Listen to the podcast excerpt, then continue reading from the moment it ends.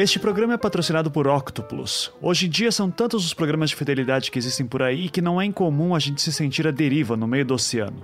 Pelo menos é assim que eu me sinto toda vez que recebo um e-mail lembrando que estou cadastrado num programa de milhas de alguma companhia aérea, os pontos do meu cartão de crédito, do meu banco e tantas outras coisas por aí.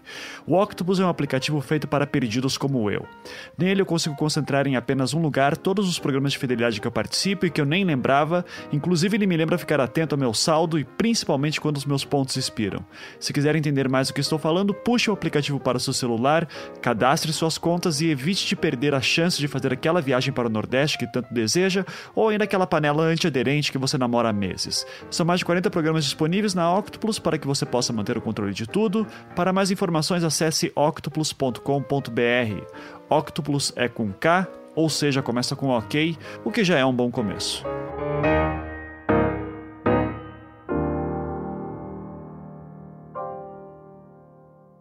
O carro mandou eu sair. É, ele não falava inglês, aí colocou a arma na minha nuca e sai me conduzindo, né, com a arma, o que caminho eu deveria fazer. E aí assim esse cara me levou até é, uma, uma, uma escada que só descia, num corredor bem estreito, um corredor que era um pouco mais largo que meus ombros. E aí eu fui descendo, esse cara atrás de mim, com a arma na minha nuca, e quanto mais descia, mais escuro ia ficando tudo. E aí eu falei, ah, é, acabou, não tem mais o que fazer. Aí nessa hora fechei os olhos, entreguei a alma a Deus e esperei o tiro.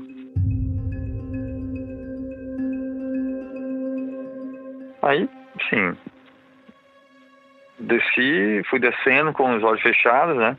A cabeça baixa, à espera do tiro.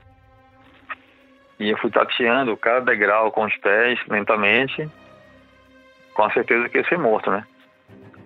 E aí, desse jeito, né? Descendo os degraus bem devagar, com a cabeça baixa e os olhos fechados, eu senti uma pancada na minha cabeça e ouvi um barulho. Naquele momento eu tive certeza que eu estava morto.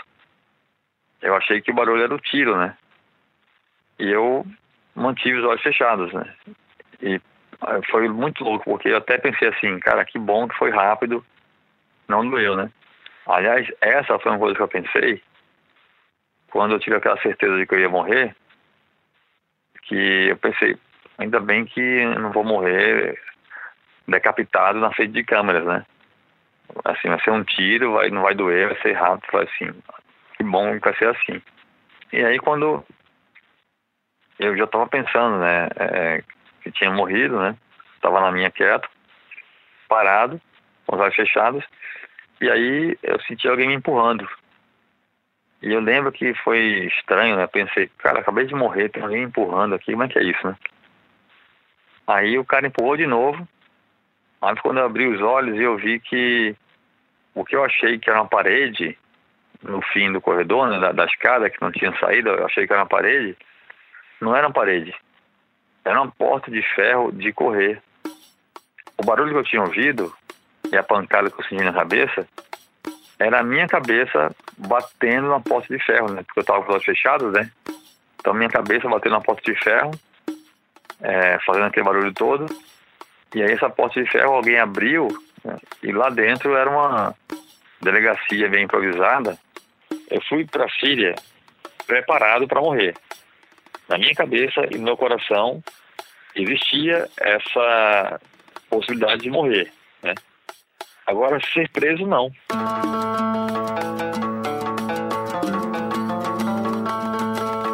Olá, pessoal. Aqui é Ivan Mizanzuki, do Projeto Humanos. Histórias reais sobre pessoas reais. Cléster havia ido para a Síria com um único objetivo: ir para Homs, uma das primeiras cidades onde a guerra civil começou a esquentar entre as forças rebeldes e o exército do país. E mesmo tendo se preparado para morrer, o inesperado aconteceu. Ele foi preso por forças paramilitares logo nas primeiras horas em que adentrou a cidade. E foi lá que ele passou o resto dos seus dias no país. Teve um, um delegado que escreveu um documento em árabe, mandou eu assinar. Eu falei que não ia assinar porque estava em árabe, né? E aí o cara estava fumando, ele pegou o cigarro e veio com o cigarro na direção dos meus olhos, meu olho esquerdo, dizendo que ia me cegar. Se eu não assinasse, ele ia me cegar. E eu falei que não ia assinar, não ia assinar, e ele veio com o cigarro bem perto do meu olho assim, e na hora H ele desviou e apagou o cigarro no meu rosto. Aí depois esse cara acendeu outro cigarro e veio de novo com o cigarro na direção do meu, meu olho. Quando eu senti que de fato ele ia apagar o cigarro no meu olho, eu falei, tá bom, eu assino. Aí eu coloquei lá, foi até uma estupidez minha, porque eu não assinei de fato o negócio, eu só escrevi meu nome. E foi estupidez porque naquele momento eles já tinham confiscado o passaporte. Então, se ele fosse comparar a minha assinatura real com o nome que eu coloquei no documento que ele me deu, ele ia ver que não era assinatura. E a coisa podia ficar pior, né?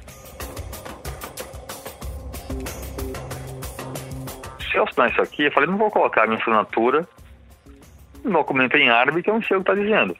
Um documento com papel timbrado da polícia da Síria, cara, no meio da guerra, não sei. Se esse cara colocar aqui que eu tô confessando que matei um soldado, entendeu? Eu não sei o que é. Então não assinei. Eu só escrevi meu nome. É, pensando que assim, se um dia esse documento cair na mão de alguém, se o governo sírio disser que eu confessei que matei um soldado, alguém vai ver que essa assinatura não é minha, né? Então, no mínimo, é, é algo forjado. O que eu sei é que eu não queria colocar minha assinatura num documento policial na Síria, no meio da guerra, que eu assinei sobre tortura, né? Então, eu passei a noite na, na delegacia, algemado. É, no dia seguinte, disseram que eu ia ser solto. Eu fiquei todo feliz. Me colocaram num caminhão cheio de presos. É, eu fui nesse caminhão algemado o caminhão era um caminhão baú, né? Era fechado. Tinha uma grade no alto do, do baú. É, a gente subiu, eles colocaram um, um, uma escadinha assim para a gente subir no ônibus. Uns 40 homens ali dentro. De 30 a 40 homens ali dentro. E foi engraçado porque, como eu falei, né? Eu tenho ascendência italiana e eu fui para a Síria, deixei a barba crescer. Eu sempre uso a barba assim meio rala, mas deixei a barba crescer bastante, já para parecer um deles mesmo, então, de propósito. E deu muito certo. E dentro desse caminhão, alguns caras falaram comigo em árabe. E eu só respondia balançando a cabeça, fingindo entender, entendeu? Eu queria que pensasse que eu era um deles também. E aí, vários presos entraram nesse caminhão muitos deles acorrentados pelas mãos e pelos pés uns aos outros. E era muito óbvio que esses presos estavam numa situação pior do que a minha, né? É, eu imaginei que eram presos mais perigosos, né? E aí, esse carro foi para um presídio.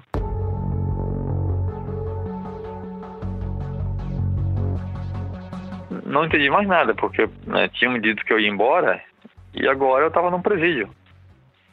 E meio que relutei muito. É, é, aí esses presos que estavam acorrentados uns aos outros foram levados para um lado do presídio. E eu e mais uns sete, oito caras fomos levados para outra ala, que era uma ala subterrânea, pequena, com apenas quatro celas. É, e o, o agente penitenciário estava controlando esse processo não falava inglês. Ficou mandando, ficou fazendo gestos para entrar na cela, uma das celas, eu não queria entrar. E os presos foram entrando aleatoriamente nas celas. E eu tentando falar inglês com o agente penitenciário. E aí, é, os presos que já estavam lá, muito curiosos para ver que estava chegando, né? E aí, e aí na, na primeira cela, tinha um preso um cara assim, quase, acho que da minha altura, um metro e oitenta e pouco, mais ou menos, de pele muito branca, cabelo preto.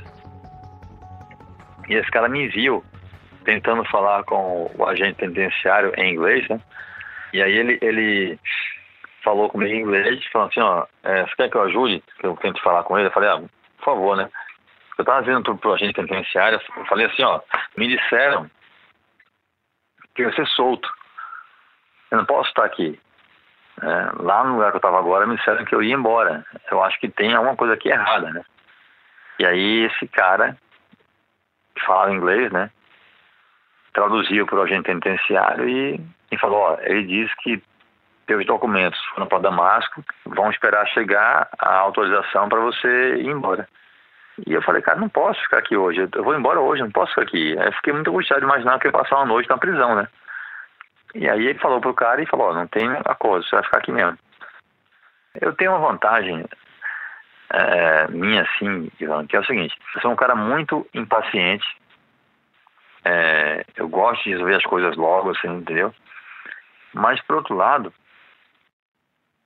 no meu trabalho, quando estou trabalhando, quando eu vejo que a situação não há o que fazer, eu aceito. Não tem que fazer. Nada que eu fizer vai mudar isso, entendeu? Então, aquela situação, eu pensei, ah, vou ter de entrar aqui, né? Não tem que fazer nada, né? Mas eu só pensei que, ao menos, naquela cela, tinha um cara que falava inglês e que se mostrou um cara bacana, né? Que teve a disposição em tentar ajudar, pelo menos, né? Aí entrei naquela cela. E foi a melhor coisa da minha vida, cara, porque esse cara que fala inglês, o Amaro, virou um irmão para mim lá dentro. Graças a ele, eu conseguia entrevistar os outros presos, porque eu podia usá-la como intérprete. Graças a ele, o livro tem tantas histórias legais dos outros presos, porque eu podia conversar com os outros presos. Ele era empresário ele tinha uma loja de, de roupas é, lá em Holmes, num shopping de Holmes.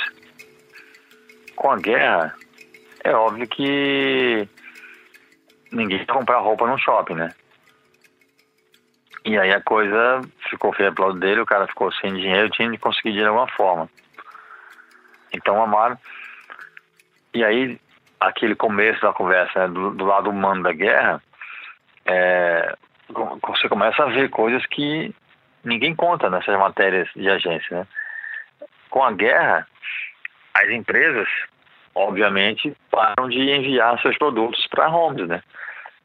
Não vai chegar lá o caminhão da Coca-Cola, o caminhão do cigarro, porque a empresa não vai correr o risco de perder funcionários, perder sua carga numa explosão. E aí, na Síria, os caras fumam muito o tempo todo. Só que com a guerra o cigarro não chega mais lá. Daí o Amar pegava o carro dele e ia para o Líbano. A fronteira da Síria com o Líbano fica a umas duas horas de Homs. Aí ele ia para o Líbano, enchia o carro de cigarro e voltava para vender em Homs pelo triplo do preço. Numa dessas viagens, é, ele foi preso, foi parado na, na, na fronteira e foi preso por contrabando. É, essa era a história dele. É, o Amar, cara, sem poesia nenhuma, é uma das pessoas no mundo que se eu tiver de escolher entre esse cara viver ou eu, eu morro por ele fácil, cara.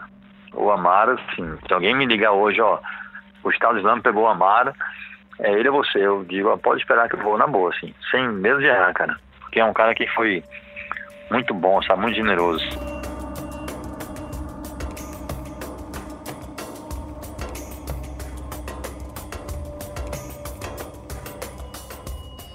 É, na prisão, é, éramos eu e mais uns 20 presos, todos cis lá da região, né? É, eu era o único estrangeiro, o único não muçulmano. É, e cada um com uma história. Tinha gente mais velha, mais jovem, é, tinha uma marca, era empresário, tinha estudante, tinha taxista. Isso é muito interessante pro, pro livro, né? Ouvir as histórias desses caras, sabe? De, de pessoas tão, tão díspares.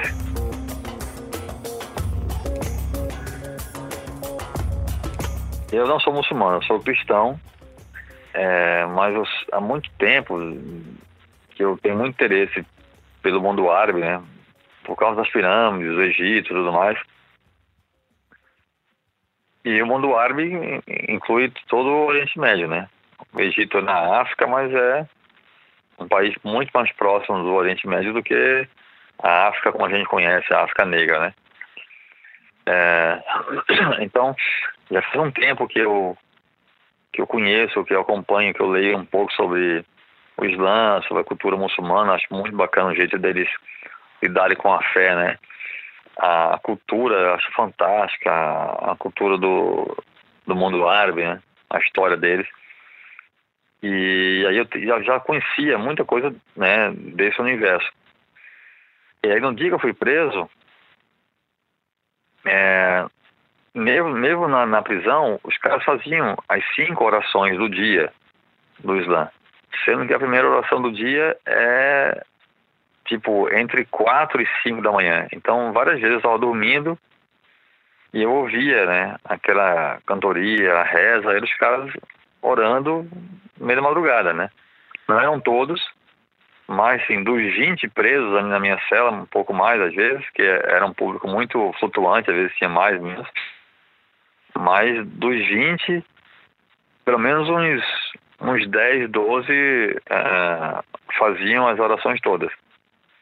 E aí, no dia que eu entrei na cela, é, pouquíssimo tempo depois, tipo meia hora depois, eu já estava num, num, Eu dormia numa estopa bem fininha, assim, tipo 5 centímetros de, de espessura. E aí eu tava já lá no canto que me deram para ficar, né, no chão. Quando o Amaro levantou, ficou de pé assim, virou para um lugar da parede e começou a cantar uma música que eu já sabia que era o cântico que, que precede a oração do Islã, que chama Adhan.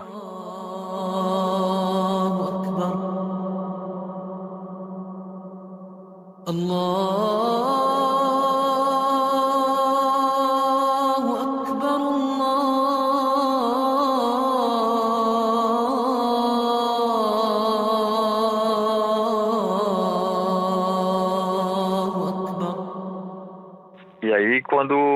o Amaro levantou e começou a cantar, eu sabia que ia acontecer. Eu falei, cara, esses caras vão orar aqui dentro. Os caras estão presos, estão aqui nessa situação e vão, e vão orar. E aí foi isso mesmo. Quando eu vi, os caras estavam já se alinhando, né? Porque a oração também tem todo o ritual de posicionamento e tudo mais. E aí, naquela angústia minha toda, né? Eu tinha acabado de entrar na prisão. Eu pensei, ah, cara, pode ser bom sentir essa energia boa da fé, né? Só que os caras já tinham me perguntado se eu era muçulmano e eu falei que não, né? Aí eu pensei, pô, se eu for com esses caras e, e eles surtarem aqui, vai ter uma confusão, né? Pode querer me bater, né? Um não muçulmano querer orar com eles, né? Mas aí eu pensei, mas também, cara, já tô aqui na confusão mesmo, na guerra, mas uma confusão mais ou menos. Aí levantei e fui lá, né? Mas fui lá pro fim da fila, ficar quietinho, meio escondido, pra ninguém ver. E aí um dos caras estava lá na frente, perto do Amar, me viu entrando no grupo de oração Aí esse cara esticou a mão assim, né? O braço até tocar em mim. Eu achei que ele ia me tirar do grupo da oração, mas aí ele me segurou, me puxou lá para frente, para perto dele, e com os dedos fez um gesto para eu olhar para ele, né? Para eu imitar o, o, que ele fizesse, o movimento que ele fizesse. E aí eu fiz essa oração com ele, eu, o começo da oração, você repete o, o, que o líder fala, e depois aí, assim, aí começa a falar em árabe, e aí eu, essa parte eu parei. Mas eu fiquei com eles, fiz todo o movimento de agachar, de né, me prostrar com eles, aquela coisa de se abaixa, levanta, Allahu Akbar, Allahu Akbar, fiz lá com eles. E no fim dessa oração, eu estava muito comovido, cara, porque era muita coisa no tempo, não tinha acabado de ser preso, estava lá naquele inferno, né? Ao mesmo tempo, é, é os caras tinham deixado orar com eles, mesmo sabendo que eu não era muçulmano. Aí eu sentei e senti muita vontade de chorar, mas eu pensei, não, não vou chorar aqui, sabe? Aí trinquei os dentes e segurei, segurei o choro. mas senti o olho enchendo d'água. E aí, o Amar e esse cara que tinha me puxado lá pra frente, os dois sentaram ao meu lado e me abraçaram, né? Meio que me confortando, né? E aquilo foi muito bonito para mim, cara, porque, como eu falei, né? É, eu tinha acabado de entrar na prisão, não tinha feito nenhum amigo ali ainda, ninguém ali me conhecia. É, e os caras tiveram a, a, a, generosidade de me deixar orar com eles, sabe? De me confortar quando, tava, quando viram que eu estava triste ou emocionado. É, esse momento foi muito bacana, assim, da, dessa minha temporada na prisão.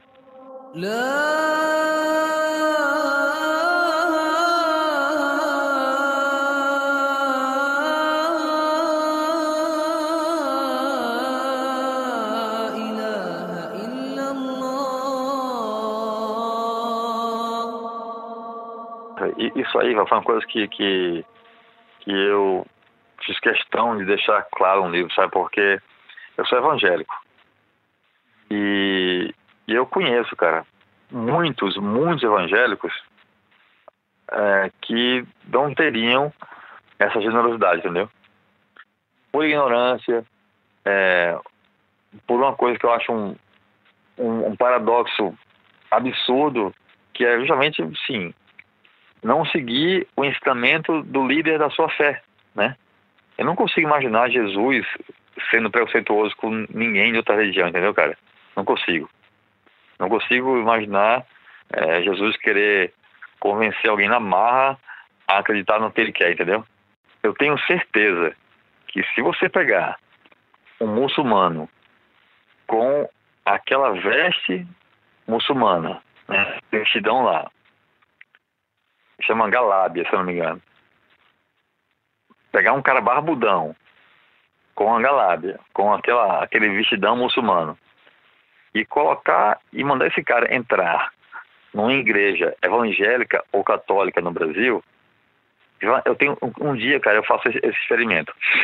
Eu tenho certeza que se esse cara não for é, açoitado, não for enxotado da igreja, no mínimo, no mínimo, as pessoas vão olhar para ele de cara feia. Mas isso eu tenho certeza. Enquanto isso, eu fiquei numa penitenciária, numa cela, com mais de 20 presos, no meio da guerra, cara. Ouvindo tiros e explosões dia e noite.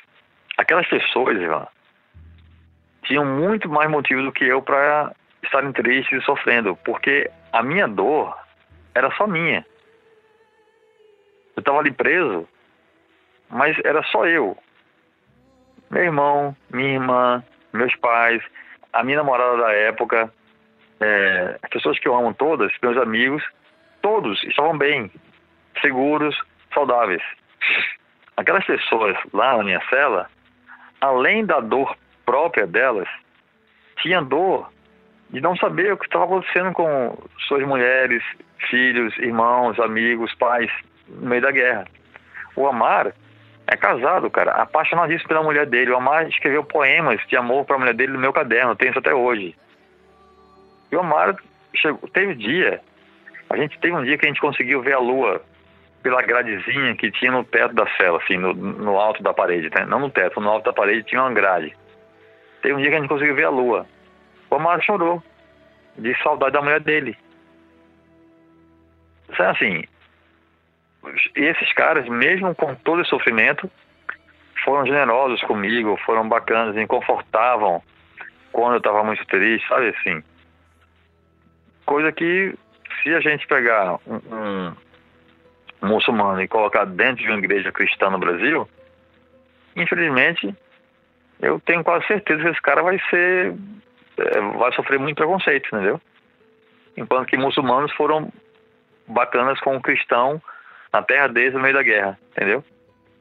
É, é muito triste, cara, ver, ver, ver o mundo é, olhando para os muçulmanos com esse olhar de preconceito, de ódio, sabe? De achar que todo muçulmano é do Estado Islâmico, entendeu?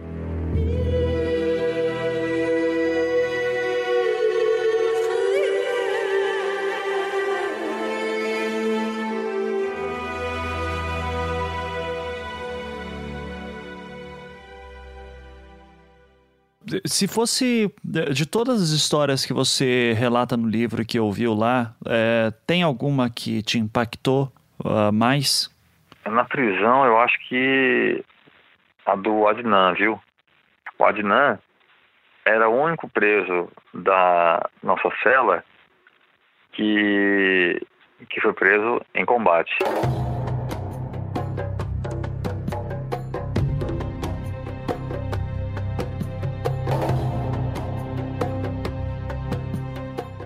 Ele era rebelde, ele foi preso na fronteira da, da Síria com o Líbano, ele estava é, trocando tiros contra o exército da Síria, e aí ele, ele foi preso, levaram ele pra, isso foi no começo da guerra, isso foi, eu conheci, eu, fui, eu fiquei preso em maio, se eu não me engano ele me disse que estava na prisão já fazia nove meses, então ele foi preso que em agosto mais ou menos, né? De 2011. A guerra começou em março. Ou seja, vamos supor que ele foi preso quatro, cinco meses após o começo da guerra, muito cedo, né? E como ainda estava no início, quando os caras conseguiam prender alguém dos rebeldes, eles não matavam. Eles queriam é, torturar o cara para o cara contar onde estavam os outros, né? Os outros rebeldes, os grupos, deu tudo mais. E aí quando levaram Adnan para um quartel lá em Holmes, ele, com medo de ser torturado ou executado, ele falou que o pai dele era capitão do exército da Síria, o que de fato é verdade. E aí, é, quando ele falou isso, os militares lá do desse quartel foram checar, né? E viram que era verdade. Aí avisaram o pai dele. O pai dele foi lá no quartel, tirou o filho do xadrez do quartel, mas levou para a penitenciária. O próprio pai levou o filho na penitenciária, deixou ele lá e falou para ele assim: aqui você vai me dar menos dor de cabeça do que lá fora. Imagina o pai do exército da Síria e o filho rebelde, né? E aí deixou o garoto lá. Quando eu conheci o Adnan, ele tinha, se eu não me engano, 24 anos. Deixou o garoto, o garoto lá. E nove meses depois, o pai não tinha voltado para ver como estava o filho. Uh, e o Adnan era o cara que ele era o palhaço da, da prisão. Fazia graça, brincava, sempre tirando onda, né? E aí só depois de que ele me contou, né, a história dele direito tudo, foi que eu percebi o, o óbvio, né, que ele ele usava essa coisa da, da brincadeira, do humor, da comédia, meio que para encobrir a própria tristeza, né? Porque para ele era muito triste, né? O pai, o próprio pai ter deixado ele lá na penitenciária, né? E nove meses depois, não ter sequer aparecido para para ver como estava o garoto, né? Será que ele, o, eu tô te fazendo essa, tô, tô pensando aqui alto. Uh, o pai prendeu ele lá porque o, o, pai de repente tinha medo do governo do Assad ou porque ele realmente achava que o filho estava errado? Você sabe? Não, não. Eu acho que o pai prendeu como castigo, entendeu? Exatamente o que o pai falou para ele aqui você vai me dar menos dor de cabeça que lá fora, ou seja, você vai me dar menos dor de cabeça. O pai se livrar do problema. É filho, não vou deixar ninguém torturar nem matar. Colocou no presídio, que lógico é do governo, então o governo tem comando no presídio, né? Porque você rebelde, normal seria ele ser torturado ou executado, né? Então, é, o pai colocou ele ali, onde ele não seria torturado, nem assassinado, nada, né? Numa área de presos não perigosos. E deixou o garoto lá. Meio que para fazer como ele sempre fez, né? De, de, como o Adnan falou, que o pai dele só pensava no exército. Né? A questão do Adnan entrar pro exército rebelde, para mim era muito óbvio. Era meio que, literalmente, ele combatendo tudo que o pai era para ele, né? Porque o exército na cabeça dele foi o grande responsável pelo afastamento do pai da família, né? Porque o pai só era do exército, do exército, do exército, foi um, pai muito rigoroso, severo, e para ele a culpa disso era sempre o exército, né? Então, quando ele entrou para os rebeldes, era muito literalmente para isso, para combater tudo que o pai representava para ele, né?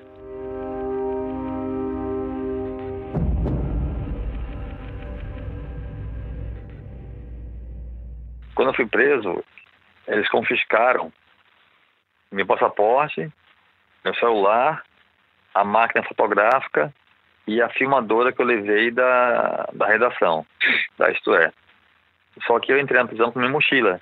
Minha mochila, minhas roupas, meu dinheiro, minha carteira e a coisa mais importante, meu caderninho com a caneta.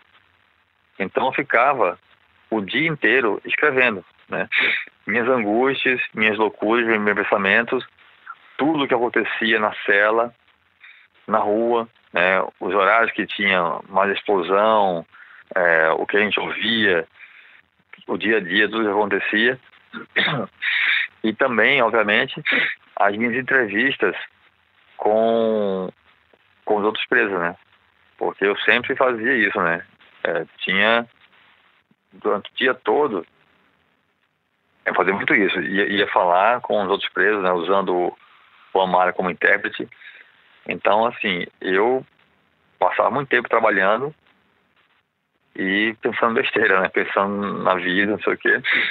Mas na prisão, é, eles tinham um baralho, né? Como eu falei, éramos mais de 20 presos da minha cela. Naturalmente, os caras se dividiam por grupos de afinidade. Então, meu grupo éramos eu e mais três caras. O Amar, o Adnan e o Alid. Que esses caras viraram meus irmãos lá dentro. Depois chegou outro cara que também foi com a gente. É, e aí esse grupo, é, eles tinham um baralho que eles fizeram com, com embalagem de cigarro, de café, de chá. Eles já cortavam as embalagens e desenhavam cartas de baralho. E esse era o único passatempo que eles tinham lá na prisão, né? De jogar baralho. Esse meu grupo. Você sabe que jogo que eles jogavam? Eu acho que era poker. Eu não entendo muito de baralho. Mas, é, pelo que eu vi, assim, das cartas, eu acho que era poker. E o curioso é que eu, eu roubei três cartas dessas ah. pra mim, né? Porque eu falei, cara, eu tenho de ter isso de lembrança.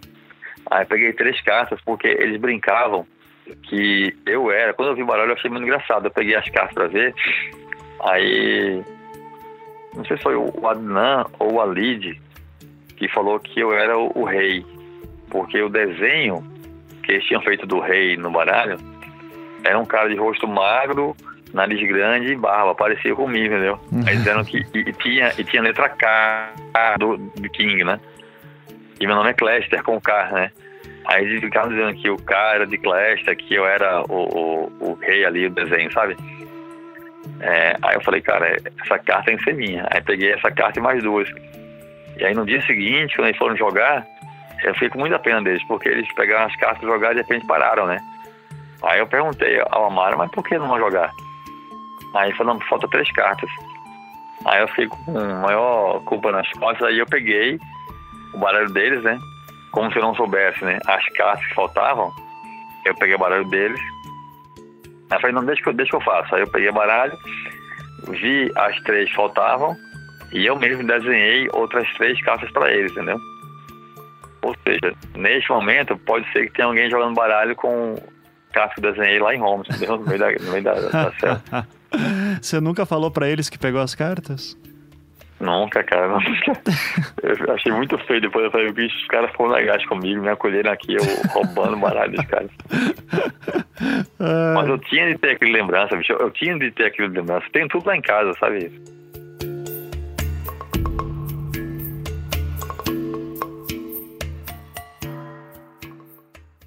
O dia todo a gente ouvia tiro e explosão. Mas à noite é que a coisa ficava muito pior, entendeu? É, por quê? Porque à noite não tem como registrar, não tem imprensa na rua, porque até a imprensa, né, os caras que vão para lá cobrir a guerra, é, de noite os caras se recolhem, porque de noite o bicho pega, entendeu? Então, cara, de noite é assustador. A quantidade de tiro e explosão à noite é muito maior do que durante o dia. Tem até um capítulo do livro que chama Noite de Tormenta, né? Que eu falo sobre isso. E assim, teve uma noite que eu não vou lembrar agora de cabeça, mas foi tipo de 10 e pouca da noite até quase 2 da manhã, tiro e bomba, tiro e bomba, entendeu? O tempo todo. A gente, eu até contei que foi tipo, acho que, não sei, é, alguns segundos, o máximo de tempo que a gente ficou sem ouvir uma, uma explosão ou um tiro, sabe? A coisa foi, de noite era muito punk o negócio, cara, era muito pesado.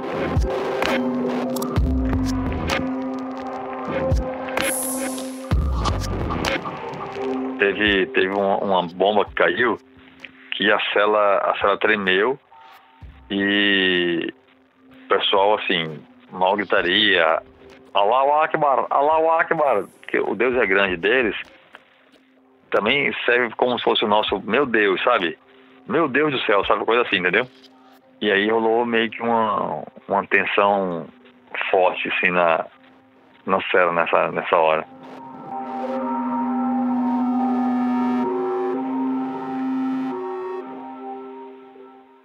Então, quando é, eu fui para a Síria, né, ainda em São Paulo, eu combinei com a redação da história, com a direção, que porque eu tinha o visto de uma semana. E aí, quando é, eu entrei em Holmes, né, e aí eu falei, né, é, ainda em São Paulo, eu deixei com a direção da revista os contatos do Bruno Carrilho, que era esse cara da embaixada em Damasco, no Brasil. E falei, ó, se qualquer coisa acontecer comigo, liga pro Bruno. Beleza. Aí cheguei em Holmes, liguei para a redação, falei, ó, eu tô em Holmes. Não liguei não, eu acho que mandei um SMS. Falei, cheguei em Holmes, é, vou lá pro pra guerra agora, da confusão de verdade. Não sei quando eu vou ter telefone e internet de novo. Se eu não fizer contato até quarta-feira, não entre em pânico, porque eu posso apenas estar incomunicável, né? É, mas se na quarta-feira eu não ligar, nem mandar e-mail, entre em pânico, por favor, porque a confusão ficou feia por aqui.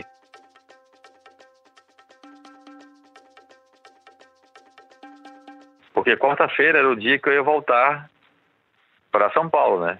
Era o dia do meu voo de Beirute para São Paulo. É, porque só me deram um, uma, uma, semana de visto, né? É, aquele primeiro dia que eu tentei entrar na Síria, que não deixaram, que eu voltei, era quarta-feira. Não, era quinta-feira. Aí na sexta eu cheguei em Damasco e no sábado fui para Homs, né? Então eu teria sábado, domingo, segunda, terça e quarta em Homs. E quando cheguei lá, falei isso, né? É, se na quarta-feira não voltar, é porque deu merda. Então, é, liga pro Bruno e vê o que aconteceu. E aí, o grande problema é que poucas horas depois de mandar esse SMS para a redação, eu fui preso, né? E aí, pronto, cara. Aí eu falei, cara, que besteira eu fiz. Agora eu vou ficar no mínimo, né? Com muito otimismo, eu vou ficar no mínimo cinco dias sem ninguém dar a menor importância, né? achando que eu apenas estou incomunicável, como eu falei, né? Beleza, aí, aí fiquei lá na prisão, dias passando, nada acontecendo, nada acontecendo, eu muito angustiado. Quando chegou no dia que eu deveria ser voltar para São Paulo, e eu não voltei, que era a quarta-feira, aí a direção da Istoé ligou pro, pro Bruno, né, pra embaixada, e avisou, o Clash chegou em Holmes e sumiu. É, isso era quarta-feira. Só que isso era às 18 horas da quarta-feira em São Paulo, meia-noite em Damasco. Ligaram para o Bruno meia-noite, acordaram um cara em casa. Ele falou: tá bom, vê o que eu faço, mas agora é, é meia-noite aqui. Amanhã vejo isso. E, e, meu visto vencia na, na quarta, né? Não vencia na quinta, meu visto vencia na quinta. Aí quinta-feira, eu preso, eu falei, cara, e lógico que o governo sírio sabia que o visto vencia na quinta, né? E a, a, as libertações eram sempre de manhã. As pessoas só saíam da prisão de manhã. Toda, toda manhã chegava lá o agente penitenciário dizia fulano, beltrano, ciclano. É, e aí as casas que, que iam embora, né? Essa hora da manhã eu sempre ficava muito ansioso. Quinta-feira pensei, bem, hoje é o dia que vence meu visto. É a única chance agora deles mandarem embora, né? Os caras sabem que o visto vai expirar. E aí, quinta-feira de manhã chegou, o agente penitenciário foi lá, anunciou o nome de quem ia ser libertado e o meu não estava incluído. Eu falei, cara, me ferrei, né? Agora, assim, não tem outra, outra, outra chance. Vou ficar aqui para sempre, porque eles sabem que o visto termina, expira hoje e não é libertado, então é sacanagem mesmo. Aí fiquei muito angustiado.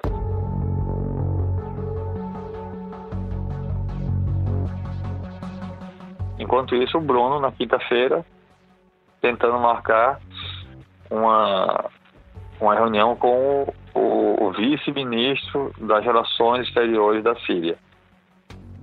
E aí o vice-ministro é, marcou com, com o Bruno na quinta à tarde. O detalhe é que, obviamente, eu não sabia nada disso. Não sabia o que estava sendo feito. E aí, quando o Bruno falou com o vice-ministro, esse vice-ministro, Ivan, era o, o, cara que negociava com o Kofi Annan o plano de paz.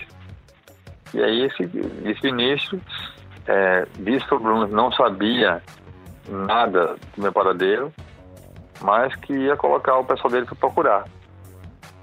E aí é, o, o vice-ministro foi informado de que eu estava preso na penitenciária central de Holmes e mandou me soltar. Mas nem avisou isso ao Bruno, nem mandou avisar isso à embaixada. E aí na sexta de manhã, quando o agente penitenciário falou que eu ia ser solto, eu saí da prisão muito angustiado, né? Eu saí da prisão achando que ia ser morto, né? Porque ninguém me disse, hora nenhuma eles me disseram, você está sendo solto porque o Itamaraty ou porque o seu governo entrou em contato com o nosso e não sei o que, não, ninguém me explicou nada. Aí eu saí ainda achando que ia ser executado.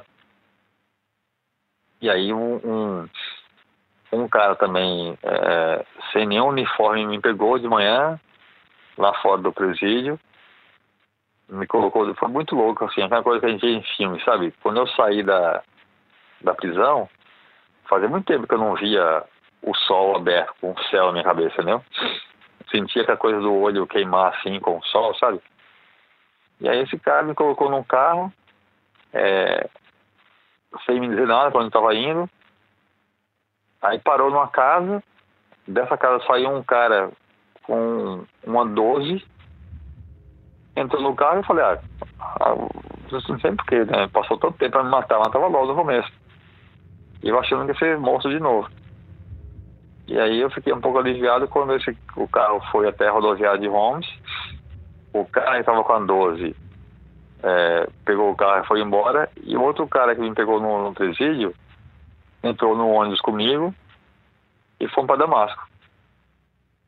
E aí em Damasco fui levado finalmente para aquele lugar que eles queriam que eu fosse no começo. Né? Me levaram. Esse, esse, esse cara que, que me pegou lá no presídio me levou no, no Ministério da Informação. Lá eu conheci a diretora de comunicação do Ministério, chamada Abir Al-Hamed. E conheci um cara que, se você olhar no Facebook, ele está lá, que eu falo dele num livro, o Fadi Maruf. Fadi é funcionário do governo sírio, do Ministério da Informação, um cara muito bacana é amigo meu no Facebook até hoje, a gente fala de vez em quando. É, e aí eu fiquei mais três dias em Damasco, esperando o governo sírio renovar meu visto para eu poder sair do país de segurança. Quando renovaram o visto, o Pedro Alcântara, que é outro cara que também está no Facebook, que Ele é o, o vice-cônsul do Brasil. Na época, ele estava em Damasco, hoje ele está em Bagdá. E aí o. Não, Pedro não, João Alcântara. O João Alcântara. Aí o João me, me pegou no hotel, me colocou dentro de um carro da Embaixada Brasileira e me levou de Damasco até Beirute para eu poder sair da Síria em segurança.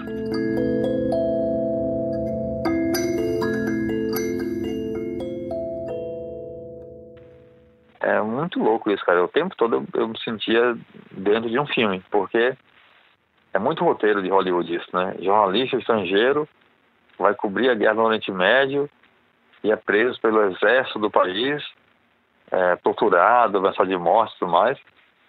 Essa coisa de sair da Síria dentro de um carro da embaixada brasileira é muito, é muito cinema isso, né, cara?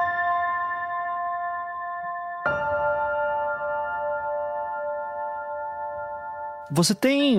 Você já parou para pensar por que, que eles te prenderam e qual é a resposta que você tem para isso? Nunca me disseram. Para mim, assim, só tem uma resposta. Me prenderam porque eu ousei desobedecê-los, né? De não ter do ministério. Para mim foi meio que um, um, castigo que eles vieram me dar, sabe? Meio um, uma sacanagem. Assim, ah, ele achou que ia enganar a gente, vamos ferrar ele um pouquinho, sabe? Porque até o tal documento que eu coloquei meu nome lá na delegacia, até hoje eu não sei o conteúdo. Eu pedi à Embaixada do Brasil, né, pedi ao Itamaraty para tentar conseguir esse documento com o governo da Síria. Eu queria muito saber o que foi que eu assinei, entendeu? Mas não conseguiram. O governo não, não, não liberou e fim de papo. É, mas eu até hoje não sei a razão de ter sido preso, não sei, nunca me disseram. O que eu penso é o seguinte: se eu não tivesse orientado a redação da Isto É a fazer contato com o Bruno se eu sumisse, o que, é que seria? Que ela ficaria para sempre? É isso que eu penso, porque assim, o governo sírio me empreendeu, mesmo eu tendo entrado no país legalmente, com passaporte, com visto de imprensa, que, poxa, se eu estava com visto de imprensa, se eles viram isso, eles poderiam, pelo menos assim, avisar a embaixada, né? dizer, ó, prendemos um brasileiro que entrou no país legalmente, né? Mas não, não avisaram ninguém. Isso que, que eu achei mais sacanagem, sabe? Você voltaria para a Síria? Cara, eu não voltaria não, eu vou voltar. Vai voltar? Eu não sei quando, vou voltar, eu não sei quando. Mas é, uma coisa que na minha cabeça decidida é que eu vou voltar para a Síria, para Homs. Eu quero ir lá no presídio onde eu fiquei preso. É, preciso rever aquelas pessoas, eu, eu, preciso rever o Amar, sabe? Estar com ele num momento de, de paz, de poder almoçar com o cara, caminhar pela cidade, conhecer a mulher dele, a, a Fatim, sabe? Outro dia eu liguei para o Amaro, porque o Amaro ele foi solto uns três, quatro meses no livro, até conta, né? Quando eu saí da prisão, eu dei para ele um cartão com meus telefones, tudo, ele me deu também o telefone dele. Só que eu não tinha como ligar para ele, o cara tava preso, né? E aí um dia eu tava na Istué ainda, na minha mesa trabalhando, o telefone tocou, atendi, era ele, o Amar. E fui muito feliz. E até hoje, às vezes, quando a gente se liga, eu liguei para ele, acho que tem, não sei o que, um mês, dois meses ou menos. Acho que tem uns dois meses. Liguei para ele, é, para casa dele, foi muito engraçado, porque é, a mulher dele tinha o telefone e ela não fala inglês. Aí quando eu vi a voz de mulher, né, eu nem, nem tento mais falar, que eu sei que ela não fala mesmo. Eu só falei o nome, o nome dele. Falei, Amar. Aí ela falou uma coisa em árabe que eu não entendi, né? Aí eu repeti, Amar. Aí ela falou de novo. Aí eu falei, Cluster, from Brazil. Aí foi muito engraçado, Ivan. Quando eu falei Cluster, ela ficou numa animação. Ela, Amar, Habib, Habib, não sei o que lá. Aí eu vi quando ela falou Habib, né, que é querido em árabe, né? Habib, eu sei ah. o que é. Ela, Amar, Is Habib, Habib, Cléster, Cléster. Ou seja, assim como eu falo dele aqui para meus amigos, ele fala de mim lá, entendeu? Foi muito legal ver legal. ela tão animada de saber que eu tava ligando para ele, sabe? Aí falei um pouco com ele, não sei o quê. Então, cara, eu tenho de voltar para aquela cidade, sabe? Eu tenho uma dívida emocional, humana muito grande com ele. É, eu, decidi, já decidi que quando a guerra acabar, eu vou falar com o, o Fadi Maruf, que é esse cara que trabalha no governo da Síria, vou me colocar como voluntário, cara. Eu quero ir lá para ajudar, nem seja levando carrinho de mão com tijolo para ajudar a reconstruir até a cidade, cara. Que aqueles caras foram muito bons comigo. O Amar ainda tá contrabandeando cigarros? Não, eu até perguntei pra ele, mas tava ele, tava trabalhando, ele falou, não, eu tô fazendo uns trabalhos no Líbano, não sei, não sei como que é.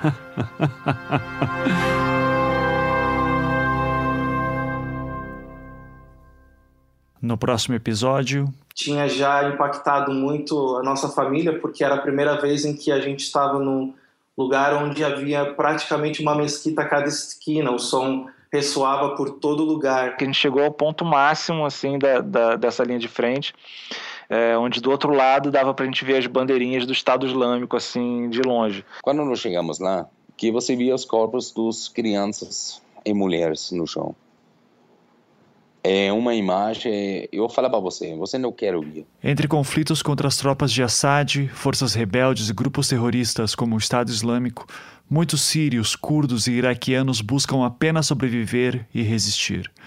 São essas histórias que ouviremos aqui, no Projeto Humanos O Coração do Mundo.